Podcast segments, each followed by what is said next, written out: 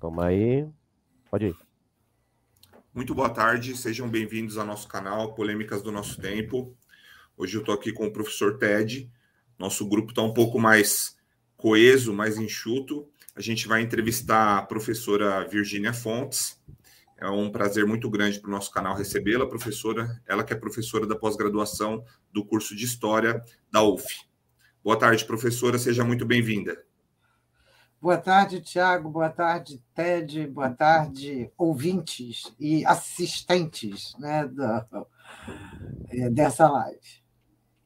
É, tem uma galerinha que trabalha aí por trás nos bastidores, é o nosso grupinho. Professora, é, a gente vai discutir o tema do neoliberalismo. E eu sei que a senhora, assim, eu andei dando uma estudadinha, a senhora não é muito adepta desse termo, né? Então, gostaria que a senhora explicasse para a gente o porquê, e daí a senhora pode ficar à vontade para começar a sua explanação, e qualquer coisa nós estamos à disposição, tá bom?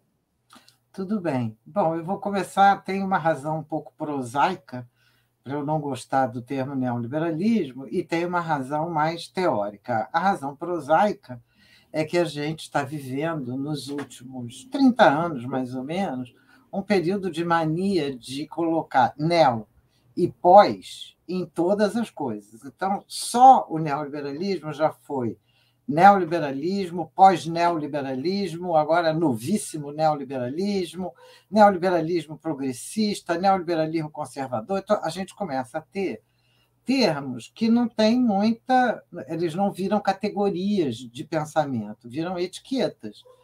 E a, essa é a razão mais prosaica. A razão mais séria e mais teórica é porque eu acho que a adoção do termo neoliberalismo simplesmente acaba deixando fora da linha que o que nós temos de analisar é, são as transformações fundamentais do capitalismo contemporâneo transformações que já foram analisadas por Lenin em 1917, quando aponta para a questão do imperialismo, que foi uma transformação séria no próprio capitalismo, que não desapareceu, mas que vai é, assumindo novas características. Então, o, o, é lógico que a gente sempre pode é, designar um determinado período desse capitalismo imperialista como sendo neoliberal. Mas aí teria de colocar esse neoliberalismo não como uma coisa que aparece que surge do nada, mas como resultado dos desdobramentos da expansão do capitalismo contemporâneo. Então, é, é, essa é a razão teórica. E isso envolve uma razão política também, porque é, isso, a, a adoção desse termo e o esquecimento, talvez no começo não proposital, mas na sequência proposital da reflexão sobre capitalismo e sobre imperialismo, levou a que as pessoas fiquem lutando contra o neoliberalismo e não contra o capitalismo, e não contra aquilo que engendrou o, neo, é, o chamado neoliberalismo. Então, eu tenho um livro que eu recomendo a leitura, claro, é, que se chama é, né? O Brasil e o Capital Imperialismo, Teoria e História, onde eu faço uma abordagem tanto teórica quanto histórica desses desdobramentos do capitalismo contemporâneo e é, para não escorregar na casca de banana do neoliberalismo e, e, procurando manter uma coerência sobre aquilo que eu estava pesquisando, eu propus uma categoria que se chama capital imperialismo para dar conta dos desdobramentos do, do capitalismo, já sob seu formato imperialismo, depois da Segunda Guerra Mundial.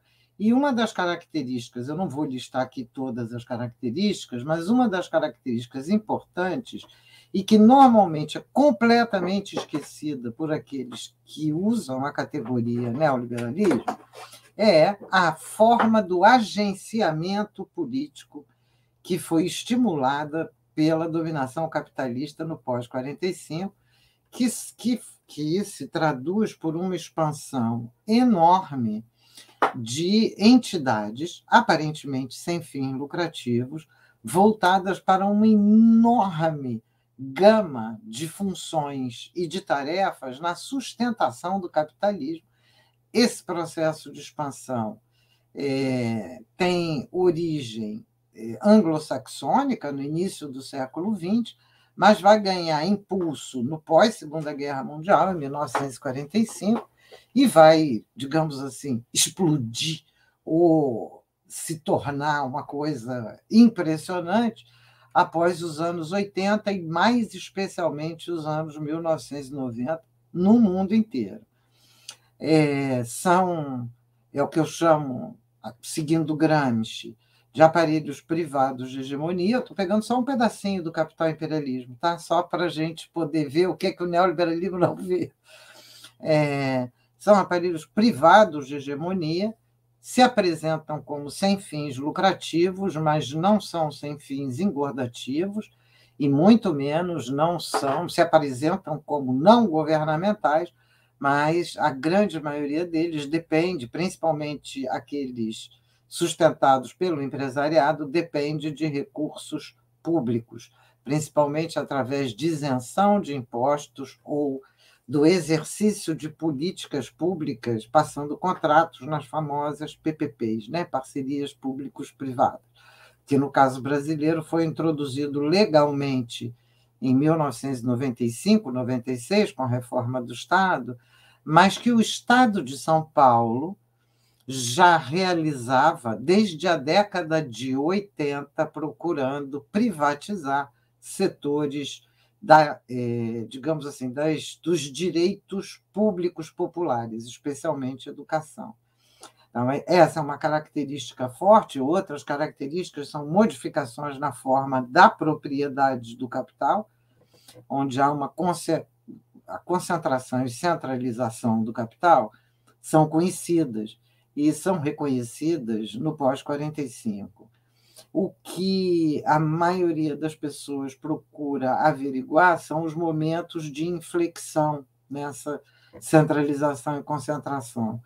E eu é, resolvi prestar mais atenção no processo pelo qual a expansão dessa centralização e concentração gerava novas consequências. Em vez de tratar com períodos fixos, assim, aqui começa isso, aqui começa aquilo, como se nascesse do nada, eu tentei mostrar que estavam, eles resultavam de um certo processo. E que esse processo, que tinha um desenho de um determinado tipo, quando vira o que se chama neoliberalismo, não é que saiu de uma coisa para outra. Significa simplesmente que aquilo, aquela expansão do capitalismo naquele formato, por exemplo, dos chamados 30 anos de ouro, os 30 gloriosos, que é 45 a 75, que é considerado o período áureo do capitalismo, da social-democracia, do bem-estar, etc., para a Europa, porque isso foi fundamentalmente para a Europa e um pouquinho para os Estados Unidos, mas que para nós nunca chegou, é, mas para mostrar que a expansão daquilo gera gera isso que nós chamamos de neoliberalismo, e não uma coisa ao contrário daquilo. Porque muitos apresentam, ainda hoje apresentam, né, o neoliberalismo como o oposto é, do chamado estado de bem-estar keynesiano é, que predominou na Europa. Mas a gente tem de enxergar as as, que as possibilidades para isso que nós chamamos neoliberalismo, desregulamentação financeira, abertura é, mais generalizada, imposição é, de abertura generalizada mercantil, endividamento crescente, tudo isso está colocado pela expansão gerada naquele momento. Esse é o primeiro ponto. E o segundo, pelas lutas de classe que aconteceram ao longo de todo esse período. Bom, esse é apenas um dos aspectos né, da minha crítica à maioria da reflexão sobre neoliberalismo, ela vai se metamorfoseando desde que ela se implementou essa categoria, que não é uma categoria, é uma descrição. Ela é uma descrição que os seus apoiadores é, dizem sempre que não deu certo, não está dando certo porque não é feito direito, então, eles estão fazendo isso desde 1970. Eles é, não dá certo para a população, aí eles culpam a população porque a população não obedeceu ao que devia fazer, e é, isso aí é uma tragédia permanente. E do outro lado, assim, daqueles que têm uma visão mais crítica, um pouco menos é, enganados a si próprios pela suposição de que aquele é o único caminho possível, é a única, como dizia Margaret Thatcher, né? não tem alternativa, só tem, só é possível fazer desse jeito. Os que têm alguma visão crítica a isso muitas vezes vão ajustando a etiqueta, vão alterando, mas a meu juízo, o que a gente tem de analisar é a forma contemporânea do do capital imperialismo, que significa uma forma, uma, uma alteração da estrutura proprietária capitalista pela escala da centralização e concentração, uma forma política e uma forma de expropriação massiva da população, o que significa a produção também massiva de trabalhadores em concorrência uns com os outros. Esse, por isso que a gente agora entende porque que a luta de classe está ali no cerne. Na forma da propriedade, já que você está me deixando falar, eu vou falando, embora eu não tenha preparado especialmente uma, uma palestra, na forma da propriedade, uma das duas características são muito importantes. A primeira delas é a interpenetração de capitais de origens nacionais diferentes sob o predomínio evidente dos Estados Unidos, mas não só dos Estados Unidos, sob o predomínio de um consórcio capital imperialista, Estados Unidos, é, Europa e Japão, que o Samir Amin chamou da tríade, e é, é, esse consorciamento de propriedade permitiu a redução e o controle de guerras intercapitalistas é, de maior potência.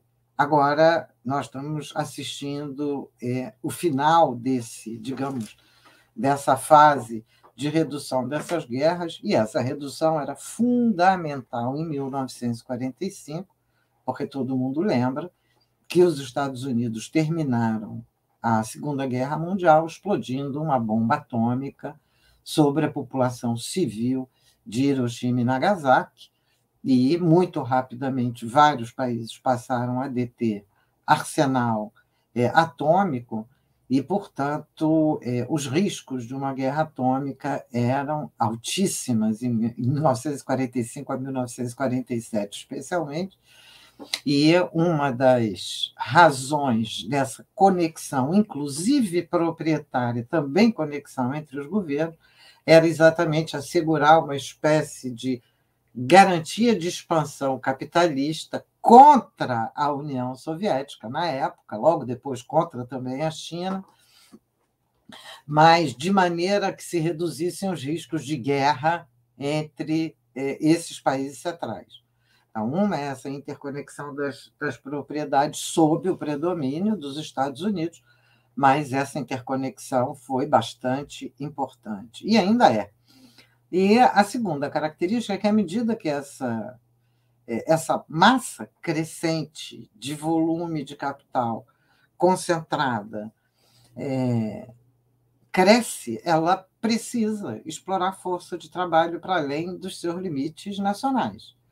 E essa exploração isso vai alterar a divisão internacional do trabalho em diversos momentos, especialmente dois momentos, 1950 e depois 1980, mais ou menos, 1950 é a industrialização por substituição de importações em maior escala no cenário internacional. Pouco depois disso, tem um outro elemento que eu nem mencionei, é a chamada Revolução Verde, com todas as aspas, porque a Revolução Verde é para se contrapor à Revolução Chinesa, a Revolução Vermelha, uma revolução camponesa, e é uma das maiores investidas em expropriação da população do campo no cenário internacional. E de expropriação significa retirar as pessoas de lá, a força ou pela economia, porque pela economia parece que não tem força, né? Se a pessoa não consegue mais viver ali, ela é obrigada a migrar. como hoje a gente vê os migrantes subindo da América Latina para os Estados Unidos ou os migrantes atravessando o Mediterrâneo. Mas, é, então, por um lado, essa, essa massa de capital concentrada precisava explorar força de trabalho e vai, ela vai, ao mesmo tempo, expropriando, se apropriando das terras, se apropriando das águas, expulsando as populações agrárias. É, essa é uma intervenção brutal no mundo inteiro, não foi apenas aqui no Brasil, aqui no Brasil foi, foi ainda é terrível, a gente está vendo os, os efeitos é, dessa Revolução Verde, e o, o, o, segundo momento, porque eu não contei a Revolução Verde como um momento, o segundo momento é a da expropriação massiva agora de trabalhadores nas cidades que é a expropriação de direitos, que acontece principalmente na década, a partir da década de 80, com a precarização, as, as reestruturações empresariais e as precarizações. Volto para a propriedade, que era onde eu estava.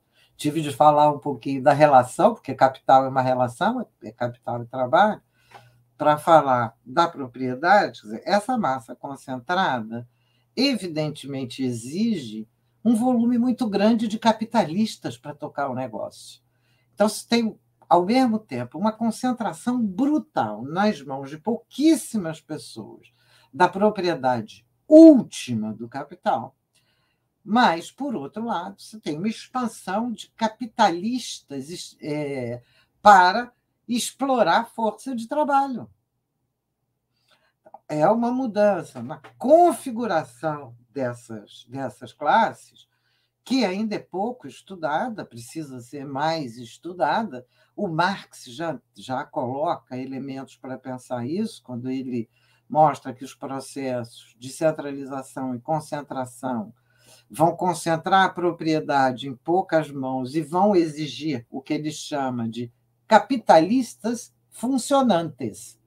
São capitalistas que têm a função de atuar como capitalistas para o capital, que podem ser ou não proprietários do capital, mas que são remunerados pela mais-valia que eles ajudam a extrair.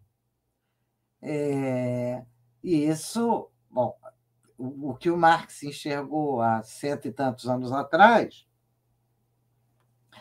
era um alguma coisa muito, em escala muito pequena. Hoje nós assistimos isso em escala bastante grande, em que, por exemplo, uma série de filmes é, da década passada sobre é, os grandes empresários, os golpes de os empresários sobre os outros, é, em que o que a gente assiste é uma massa de é, subcapitalistas, que são capitalistas, que dependem da extração de valor e da, e da sujeição dos trabalhadores, mas que não são mais os últimos proprietários. Os proprietários últimos continuam existindo. Há uma espécie de, entre aspas, socialização da propriedade capitalista a partir, através de bolsas de valores, de dívidas públicas, em que uma quantidade maior de proprietários é, estão consorciados nessas atividades, como a dívida pública é talvez a mais evidente, e é, ao lado disso, né, as bolsas de valores, porém, o controle e as formas de exploração do processo do trabalho seguem a cargo dessa conexão entre a propriedade última e os subproprietários posteriores. Tem muitos exemplos. Eu estou vendo que o Tiago está fazendo aquela prega aqui assim, como é que é isso? Então, deixa eu explicar alguns dos exemplos que a gente. Por favor, professora, sinta-se à vontade, eu estou aqui anotando. Pode entender um pouco melhor. Por exemplo, as franquias. Franquias é, são uma empresa, normalmente uma empresa de grande capital, que não, olha bem, ela não quer investir dinheiro em ela mesma abrir, e a, o risco, ela mesma abrir novas unidades. Então, ela permite a que outros abram novas unidades, esses novos vão receber, entre aspas, porque aí é uma contradição enorme. As contradições nesse terreno são gigantescas. Vão receber a, digamos, o design da, da empresa, as condições da empresa, mas vão ser obrigados a pagar um royalty ou o nome não importa do que eles vão pagar para a franqueadora. E para poder pagar isso, eles vão ter de extorquir os trabalhadores. Então, é conhecido o caso da extorsão feita pelas franquias nos seus trabalhadores. Por exemplo, Domino's é, de pizzas. É, a, os entregadores, a Domino's é uma das que inaugurou o sistema de entrega com tempo marcado é, o que extorque os entregadores, a Domino's tem tempo marcado para o cara fazer a pizza com o número certo de rodela, de linguiça e por aí, é, e por aí vai. Assim. A, a extorsão é cada vez maior, mas já não está na mão da empresa mãe, percebe? Ela está. É, tem aí uma conexão é, intercapitalista bem complexa, bem e que é muito importante que a gente enfrente, porque esse pequeno que está que comprou a franquia, ou que esse muitas vezes era um aposentado que está querendo ter, completar a renda, é um, mas que vai estar tá atuando como um capitalista para capitalistas maiores. Eu só peguei um exemplo, mas tem inúmeros, tem inúmeros exemplos. A gente pegar o que é uma startup. Uma startup é uma empresa financiada por alguém para fazer alguma coisa que ela acha que pode ser lucrativo. Quem financia? Como é barato o custo para essa escala de concentração, ela pode financiar 4, 5, 10, 15 startups. Se duas derem certo, ela chupa isso e se torna uma iniciativa atualmente a grande questão das empresas é ser escalável, é poder se replicar em escala internacional. Então, se ela for escalável, é, é, é lucro, é extração de mais valor e lucro garantido. A Uber é um exemplo disso. A Uber é um. Não era exatamente uma startup, mas também não era um garotinho numa garagem. Essa mitologia dos jovens muito sabidos, os nerds na garagem fazendo coisas, é mera mitologia. Então, é um pouco para pensar que a expansão do capitalismo contemporâneo trouxe modificações relevantes na composição da classe dominante, na composição das classes trabalhadoras, na relação entre elas e na forma de organização da dominação capitalista. Bom, isso aí é, digamos assim, de maneira muito abreviada, o teor do meu trabalho no livro e o teor do que eu continuo pesquisando na atualidade.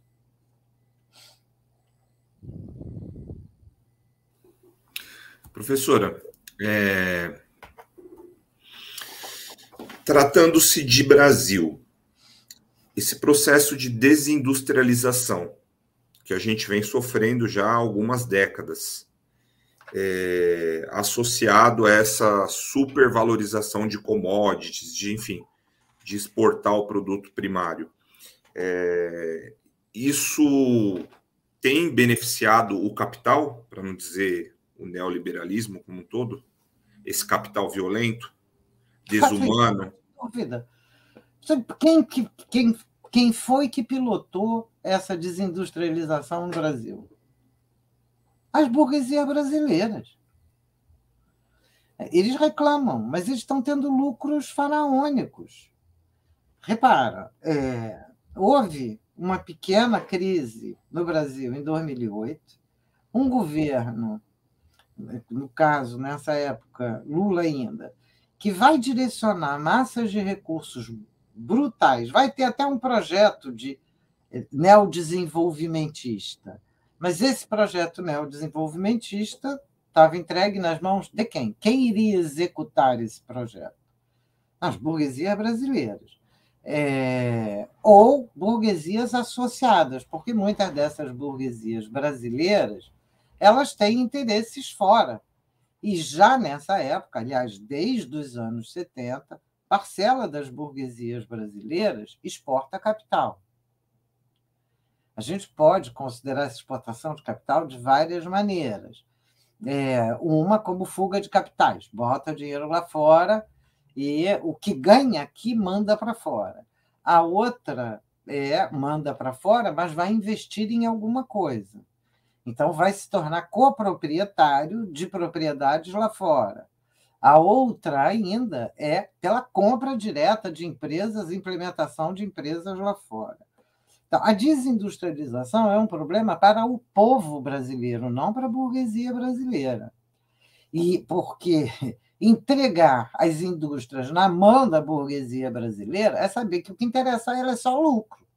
E o que der mais lucro, elas farão. Vamos pegar um exemplo.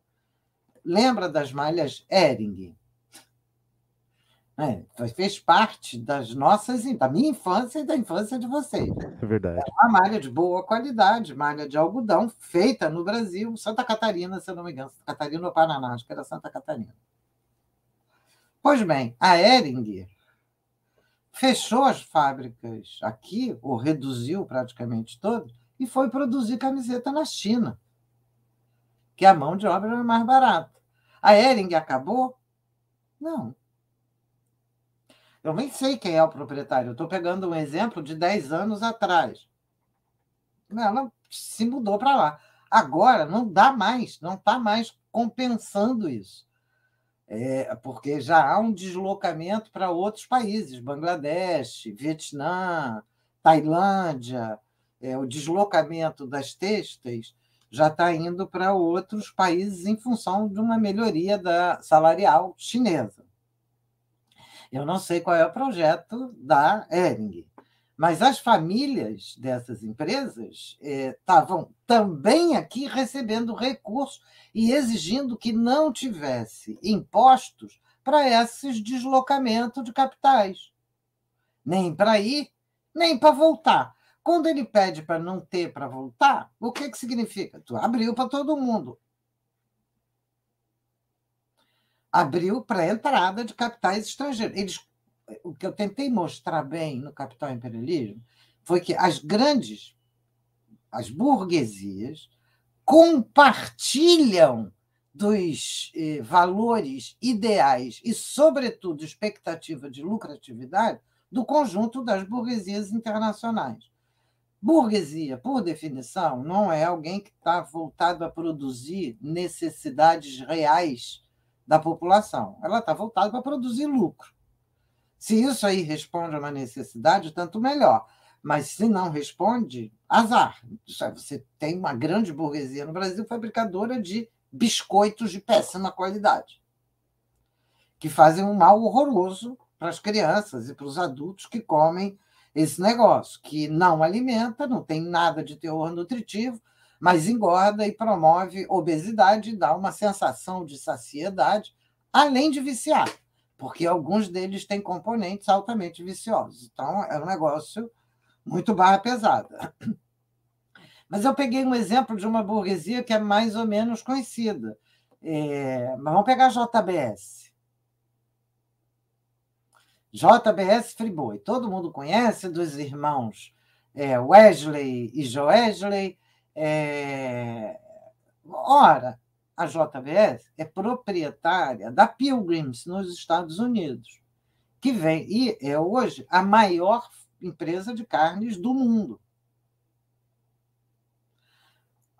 A gente tem de separar bem, quando a gente fala de indústria, industrialização, do que é que a gente está falando.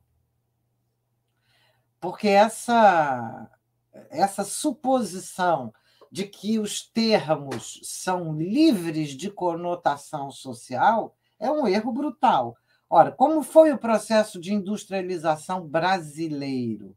O processo de industrialização brasileiro acontece pós-30, principalmente pós-1930, e teve um apoio gigantesco do Estado brasileiro que deslocou os recursos vindos da agricultura de exportação para a expansão industrial. uma parte desses industriais eram associados com grandes proprietários de terra. É, a gente tem essa história clássica do latifúndio brasileiro.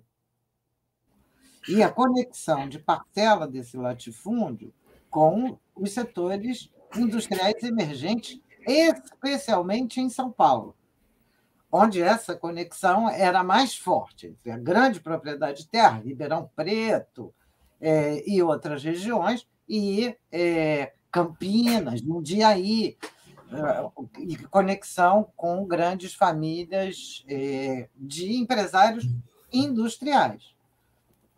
Professor, eu tenho é? uma. Perdão. Pode fazer, pode fazer. É, eu tenho uma pergunta aqui do, do Tiago Vitino Fernandes, eu já vou fazer. Mas só um minutinho, Ted, porque eu preciso. É, antes eu preciso. Eu acho que eu vou colocar um pouquinho de pimenta aqui, não sei nem se eu vou agradar a professora, mas enfim. Quando a gente fala dessa política econômica neodesenvolvimentista, e a gente sabe que os, os, os governos, principalmente os governos é, ditos de esquerda, mas que a gente sabe que são centro-esquerdas, é, enfim, sociais, democracias, como o do PT. A gente está falando de JBS. JBS foi uma das empresas que mais recebeu é, investimento do Estado burguês, e a gente está falando de pouquíssimo tempo via BNDES. Né? É, existiu um estado de bem-estar social ou foram apenas migalhas nos governos do PT? Como que a senhora vê isso? Eu tenho muita curiosidade a respeito disso. Não sei se ficou clara a minha pergunta. Ficou claríssima. Vamos lá. É... Nós temos o PT é fruto de. Eu tenho muita admiração pela história do PT. Já vou declarar logo, já que nós estamos no dia 13 de agosto de 2022, o meu voto é em Lula no primeiro turno. É, pra, mas o meu voto em Lula não é porque eu espero do Lula algo de extraordinário, mas porque eu espero que, votando nele, a gente tire é, Bolsonaro que esse é um fascista com as mãos sujas do sangue dos esgotos e dos porões da tortura da ditadura. Bom, é... ora, a, a, trajetória do PT é uma trajetória muito rica, da construção do PT. O PT é um partido que nasce um partido umbilicalmente ligado às lutas populares. Ele não é um partido nascido do alto, não é um partido nascido é, por essas, digamos assim, por arranjos é, institucionais, ao contrário, ele nasce de fato não só da luta sindical, porque tem uma simplificação nacional sobre o nascimento do PT também muito grande, que é assim, não, o PT nasce da junção é, do, do, do movimento sindical com as SEBs, né, a Teologia da Libertação, e com os grupos que voltavam, é, uma parcela dos grupos é, que voltavam da anistia da esquerda. Claro, isso aí é o desenho do PT em São Paulo, especialmente na capital.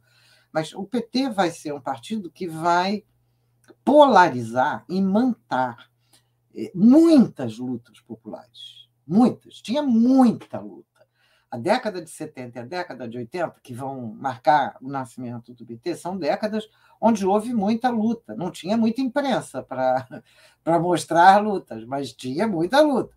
E teve muita imprensa alternativa mostrando é, essas lutas. LGBTQIA, lutas camponesas muito fortes, lutas dos trabalhadores rurais. É, chamados boias frias, que são os trabalhadores rurais sem terra, que vai gerar depois o MST. Você tem lutas de mulheres, lutas pela saúde, lutas pela educação pública, lutas é, contra a caristia. Isso tem uma rede de lutas muito grande. Então, o PT vai nascer como um partido muito comprometido com essas lutas. Acontece que na década, a campanha do Lula de 88, 89 já foi uma era uma campanha muito calcada no conjunto dessas lutas. Acontece que logo depois veio a queda da União Soviética, né? E com a queda da União Soviética, você tem um, um digamos que uma perda de substância de uma parcela muito grande da esquerda que, de alguma maneira, desbaratina. Nesse mesmo processo, nós, nós aqui estávamos no momento de implementação da Constituição.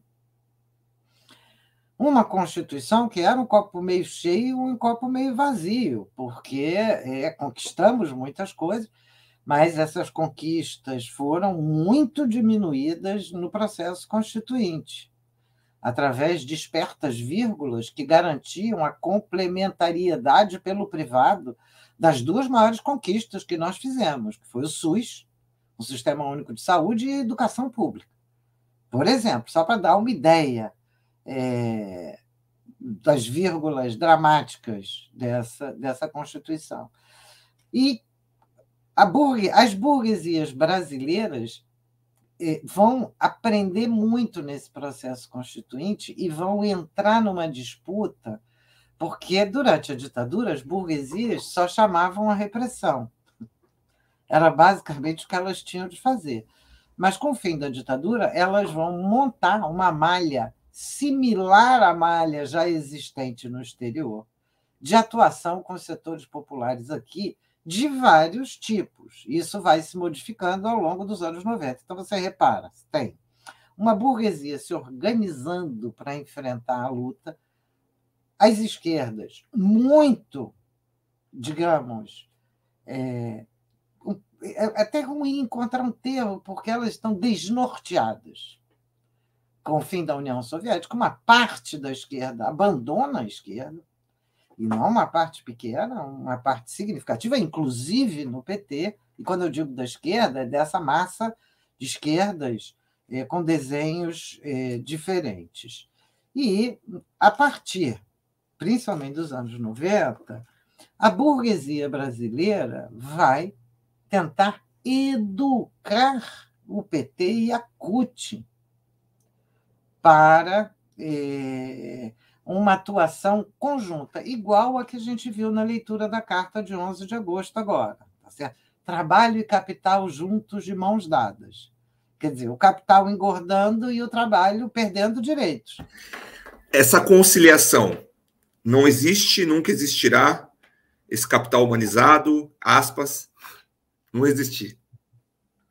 Bom, eu gostaria que você me desse os exemplos concretos, porque é, a conciliação de classes existe, ela só existe enquanto a, enquanto a classe trabalhadora pressiona, se organiza, tem condições de se organizar para pressionar, e quando ela, quando essa capacidade de organização e de pressão se reduz, em geral, essa conciliação se desfaz. É claro que existem momentos de conciliação de classe, existem momentos em que as classes dominantes concedem uma parcela ou aceitam é, uma parcela de benefícios para que isso aí, é, digamos assim, para acalmar ou para evitar a possibilidade de enfrentamentos maiores e nessas condições melhores tentar desarmar as estruturas organizativas das classes trabalhadoras. No caso brasileiro,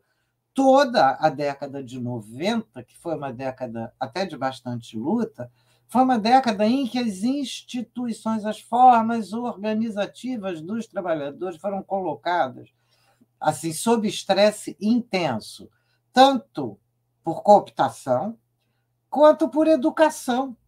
É, a CUT, por exemplo, que tinha um setor de formação política para os sindicatos, deixa de fazer formação política e faz formação para gestão sindical. É, é um pouco para a gente entender nesse processo que o, o, PT não. O Lula não, não se modificou em 2003. O PT foi se modificando na década de 90. O resultado disso é que quando o governo de conciliação de classe é melhor do que um governo de dominação direta da classe dominante. É claro, é menos pior.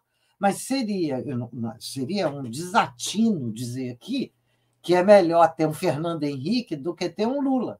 Mas olha bem, é melhor no sentido do mais imediato, no sentido míope da coisa. Porque no longo prazo, isso pode ser uma devastação das condições de luta E nós vimos isso em 2013. Em 2013, quando, por conta da luta pela, pelo passe livre, a juventude, porque foi principalmente juventude, foi às ruas, o que, que se deu, o, o, o que se observou ali? Não tinha mais elo entre o PT, que estava no governo, e aquelas ruas.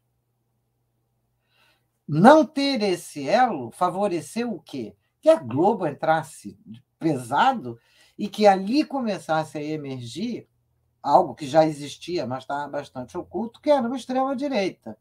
Não, nasce da, da manifestação dos jovens, nasce da ruptura ou da falta de conexão entre as massas populares e o PT. E é isso, inclusive, que autoriza as burguesias a seguirem no golpe, porque se o PT tivesse conexão com essas ruas, gente, a gente não teria assistido aquele golpe. Então, o, então, a tua pergunta é: houve estado de bem-estar social? Não. Não. Houve um governo de, é, de redução de danos. E essas reduções de danos são importantes. Houve um governo que conseguiu emplacar as cotas, que conseguiu emplacar é, o Bolsa Família, etc. Todas essas políticas que a gente criticou lá no começo, que não eram políticas de Estado eram políticas desenhadas pelo Banco Mundial que deslocava a questão da classe social para a pobreza, é a história da pobretologia. Ah, nosso problema são os pobres. Não, nosso problema é a classe trabalhadora. Nosso problema são essas massas, elas são pobres, pobres porque são trabalhadoras. Então, portanto, nós temos de enfrentar a questão da classe trabalhadora. E é, então, o estado de bem-estar não tivemos. Agora, respondi a tua pergunta. Né? É, enquanto, só para dar mais um exemplo, enquanto eu não tenho o número aqui, mas a ordem de grandeza talvez eu acerte, é, enquanto o FIES recebeu acho que 30 bilhões, as universidades públicas receberam 3 é, as universidades públicas eram 25% das matrículas no, no, início dos governos PT e continuam 25% das matrículas no final. Como cresceu tudo, vocês imaginam o quanto cresceu a universidade privada. A dificuldade é, de não enfrentar as raízes do problema, não é para fazer uma revolução no dia seguinte, não. A discussão, embora eu, eu acho que uma revolução é necessária, ninguém sabe exatamente o que significa ou qual é o desenho de uma revolução. Elas são, podem ser muito variadas. É, mas o que está em jogo é que sem auto-organização dessas massas populares, nenhuma conquista nem acontece nem muito menos se mantém. Os esquemas de conexão pelo alto das grandes negociações nas mesas de cúpula são esquemas que vão dar 10 para cima e meio para baixo. Claro. É lógico, faz sentido. É, mesmo que em alguns momentos a burguesia seja obrigada a conceder alguma coisa, como foi na questão da pandemia. É obrigada, não tem como não fazer. Mesmo assim, demora, procura dar cada vez menos. Se não é oposição lá no parlamento, ia ser um auxílio de 200 reais. Bom, e a, a gente agora está vendo todas as corrupções disso aí. Deixa eu voltar para a pergunta do Tiago, o outro Tiago. Professora, é, o Tiago mandou aqui tenho uma pergunta. Em termos de racionalidade, o neoliberalismo em relação ao liberalismo não seria uma forma de afirmação da dominação de classe sem as formalidades do rule of law? Não, Tiago, seria ótimo. Quer dizer, seria ótimo, não. Não, não é. Absolutamente não é. é. Em primeiro, o capitalismo pode é, se desfazer do Estado de Direito, especialmente na sua forma fascista. Então, nós já, nós já conhecemos isso historicamente.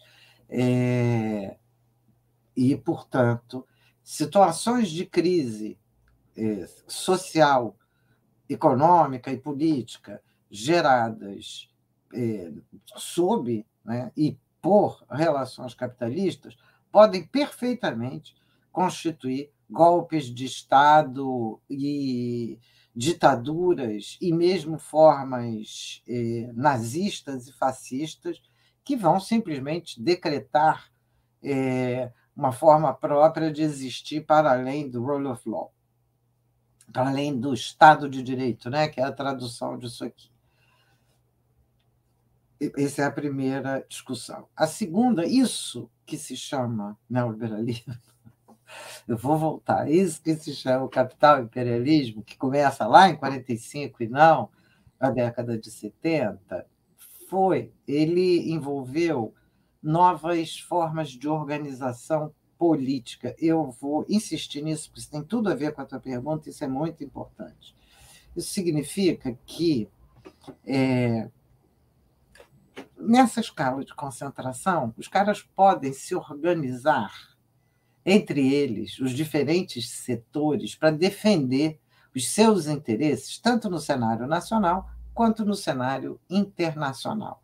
Então, tem uma defesa burguesa que é do próprio capital no setor, no cenário nacional e no cenário internacional. Vou dar um exemplo brasileiro e depois vou dar um exemplo é, estrangeiro. Exemplo brasileiro, Associação Brasileira da Indústria de Base. Associação Brasileira da Indústria Fina, Associação Brasileira da Indústria Química, Associação Brasileira de Óleos, Associação, Associação Brasileira do Agronegócio.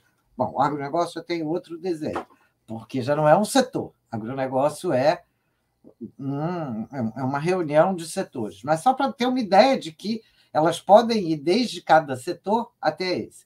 Ou podem constituir formas mais amplas de organização, como, por exemplo, o Centro de Estudos para o Desenvolvimento, SED, que começa nos Estados Unidos e vai agrupando burguesias do mundo inteiro. Ou pegar alguns casos bem conhecidos no Brasil.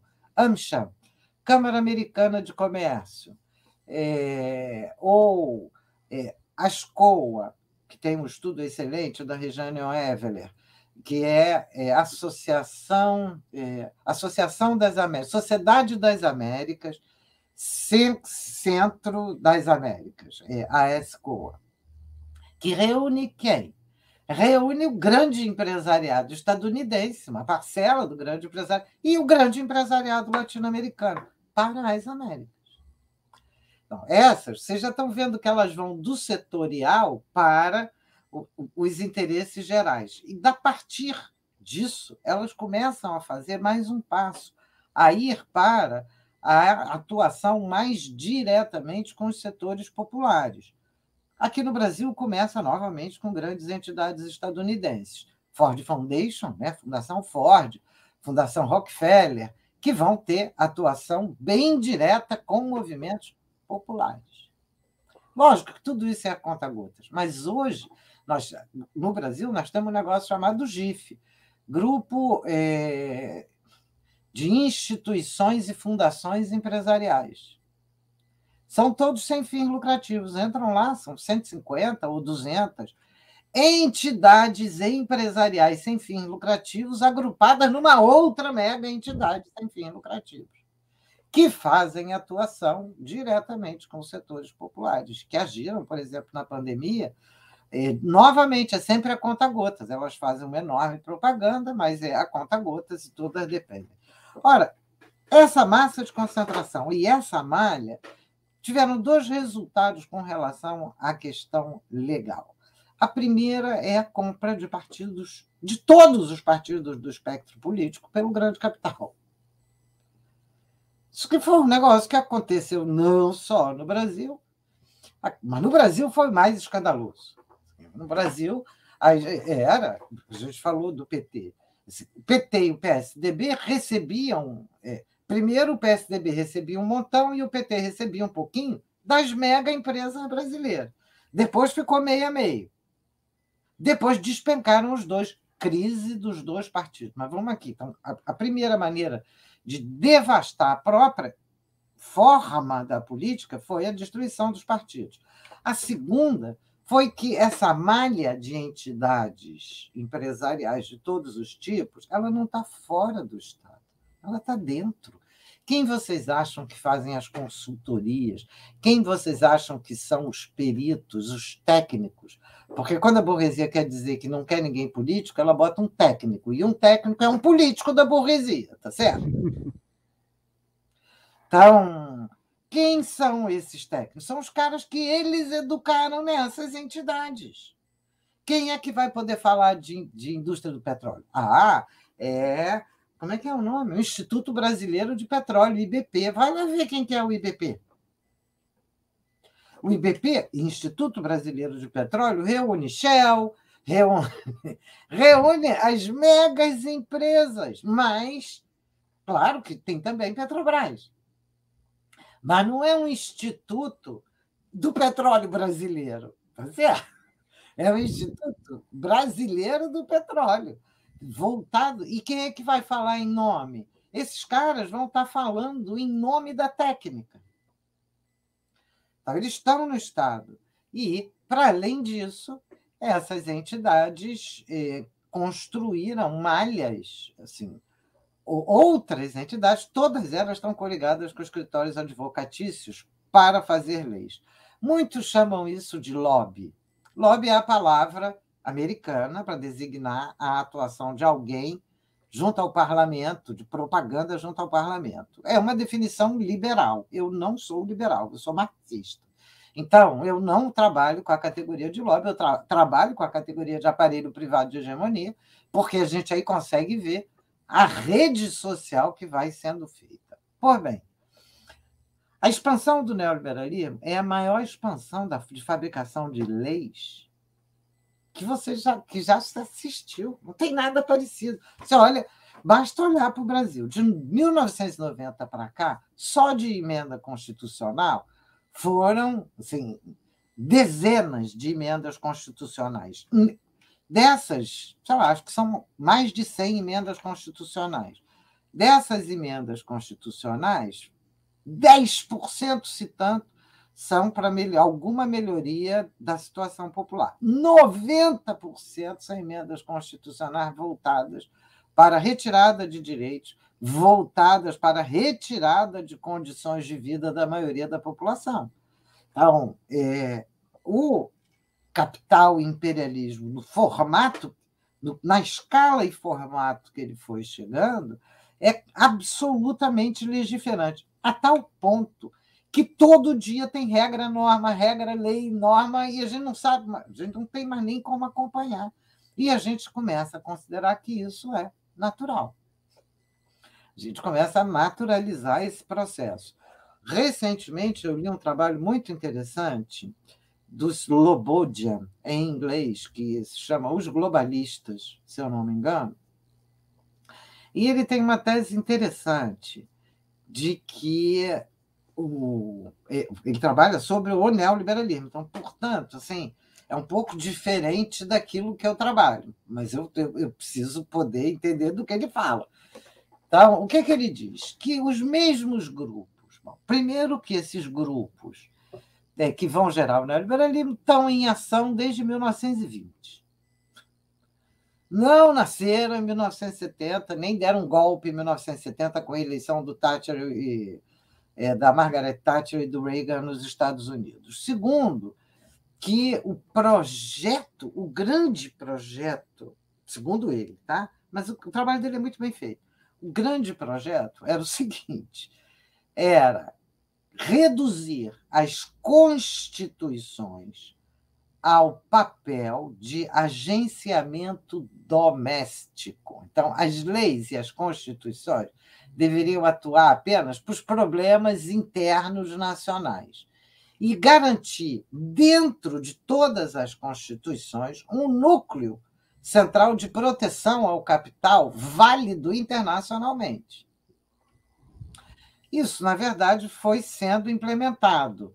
É, e foi sendo implementado o que se chama o ordoliberalismo, que é o papel constitucional.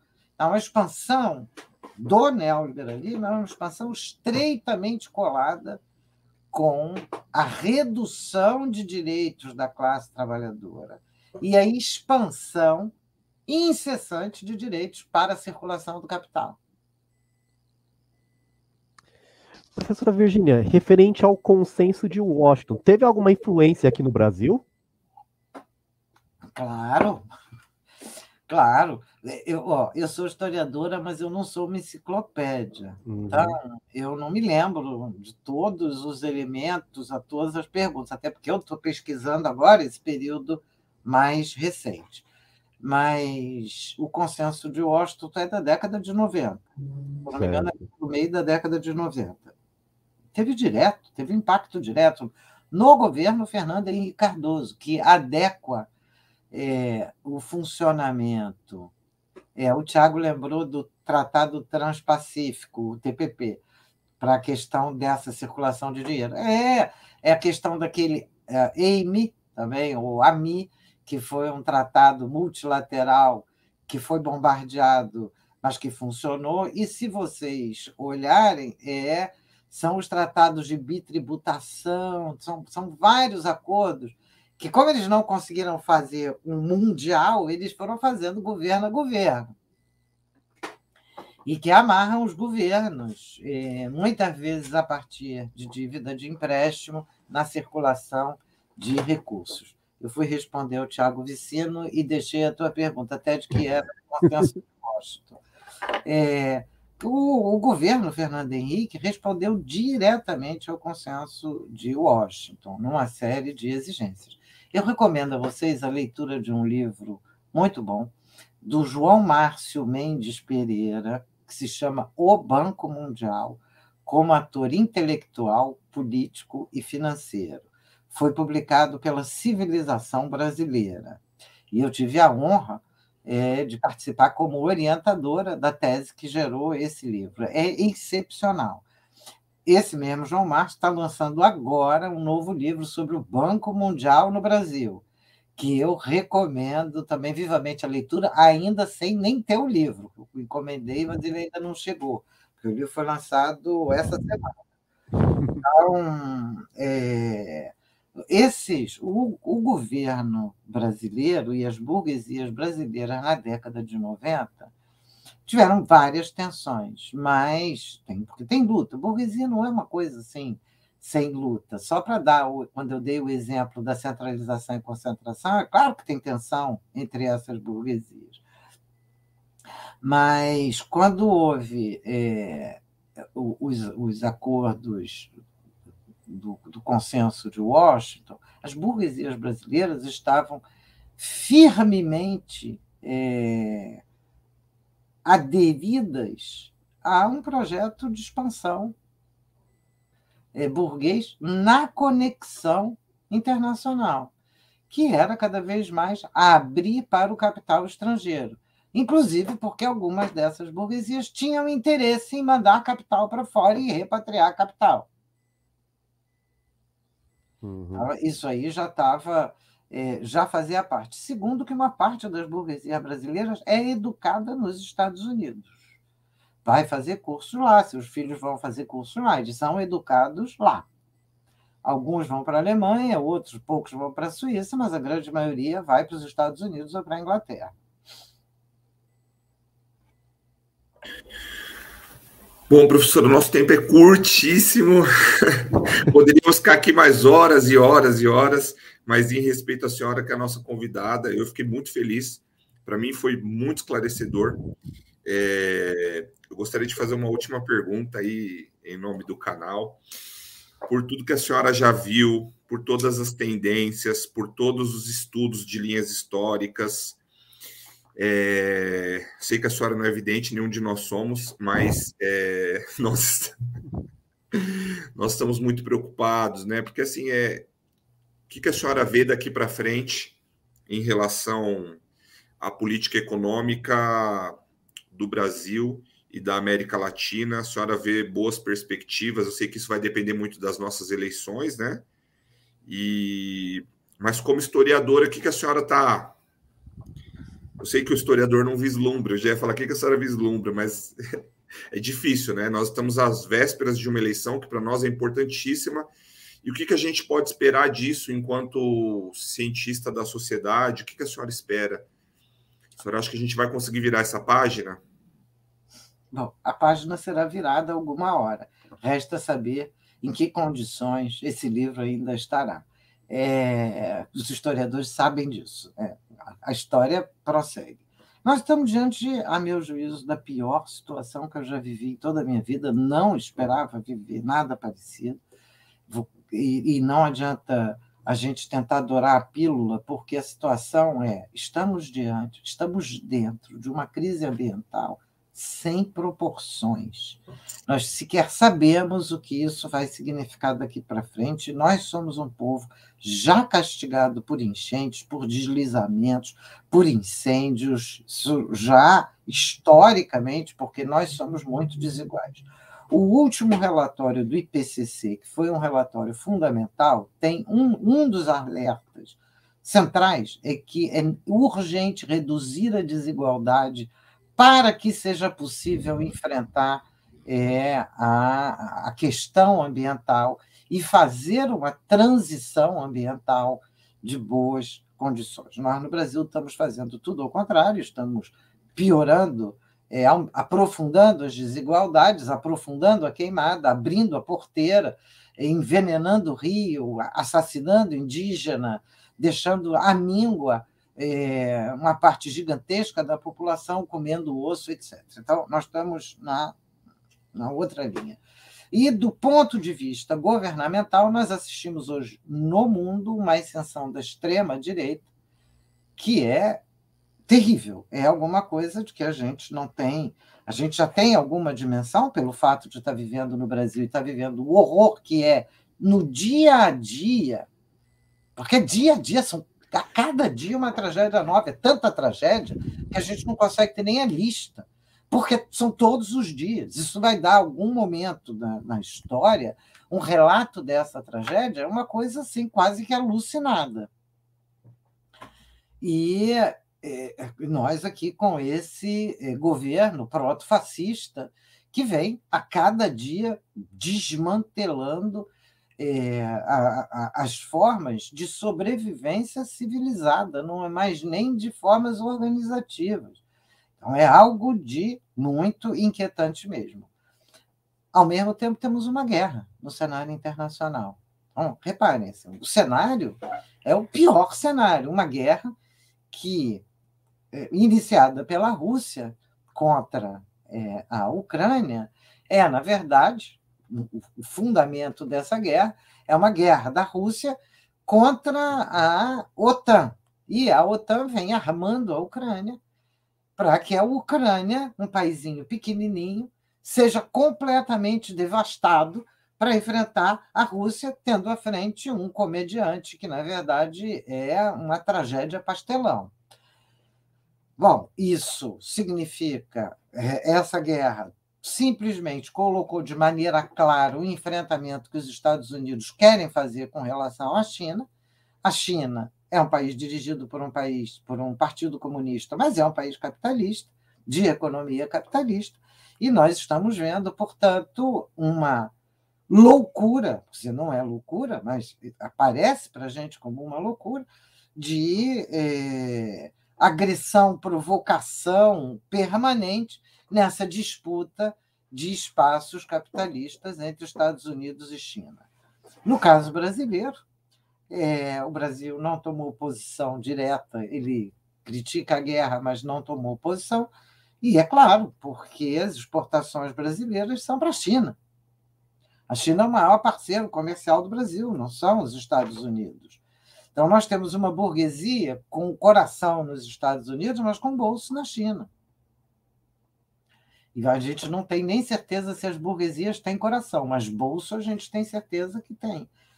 É, tá. o, em contraparte, as, as contradições, esse, esse, esse ambiente de horror é também um ambiente que as contradições explodem, em que está evidente que não é possível seguir no capitalismo desse jeito É evidente que é necessário frear essa máquina infernal de destruição da natureza e de destruição dos seres humanos. E, portanto, tão mais importante é que todos os governos, pelo menos, tenham a dúvida sobre isso. Eles podem não ter certeza de que o capitalismo é devastador, mas pelo menos tenham a dúvida. E o nosso papel é fundamental para estar colocando isso como exigência, porque essa é uma exigência humana e é uma exigência hoje ambiental do planeta, da existência do planeta. Uma, um mundo desigual como esse que a gente recebeu não é algo de sustentável, não é algo de reproduzível.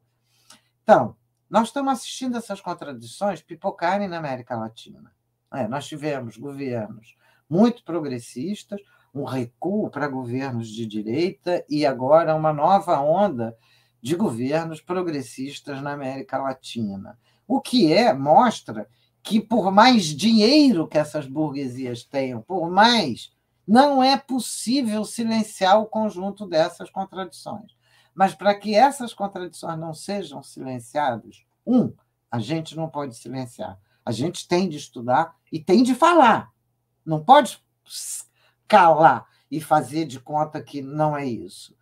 Três, a gente tem de estar na luta, na luta popular. Vejam o que aconteceu na Argentina, o que aconteceu no Chile, o que aconteceu na Bolívia, como foi que a Bolívia enfrentou o golpe. Vejam agora as eleições da Colômbia. A Colômbia passou por lutas intensíssimas de rua antes desse processo eleitoral. Então, as contradições estão postas. A gente sabe que o nosso lado tem de ser o lado que não pode estar apostando na expansão do capitalismo. A gente quer indústria, ótimo, mas a indústria vai ter de ter base popular. A gente tem de voltar a pensar mais do que simplesmente no Estado, base popular. Mas eu acho que a gente consegue mas depende de muita luta. E a gente começa agora votando, mas o voto é só um momentinho, curtinho. A gente tem de lutar para que esse voto exista, lutar para que é, o Lula ganhando seja empossado e que, sendo empossado, possa fazer alguma política. A luta mal começa. Perfeito, professora. Infelizmente, nós temos que encerrar. Por mim, eu ficaria aqui muitas horas com a professora. É um prazer gigante, é uma honra recebê-la. Queria agradecer a todos que nos assistem, agradecer ao meu companheiro Ted. Tem mais alguma coisa para registrar, Ted? Tudo tranquilo? Tudo tranquilo. Só quero agradecer a professora por essa oportunidade, né, de estar esclarecendo as dúvidas sobre o neoliberalismo, que ela acabou saindo. É, eu acho que ela caiu. Então já vamos aproveitar para nos despedirmos. Uhum. Ted, muito obrigado. Galera do canal, muito obrigado. A gente vai replicar esses vídeos nas nossas redes sociais e tocar a bola para frente. Não, desculpa. A professora voltou. É, eu manipulei errado aqui, cliquei em alguma coisa que foi no lugar errado. Bom, eu queria assim, agradecer a vocês pelo convite, dizer da minha satisfação de estar aqui com vocês.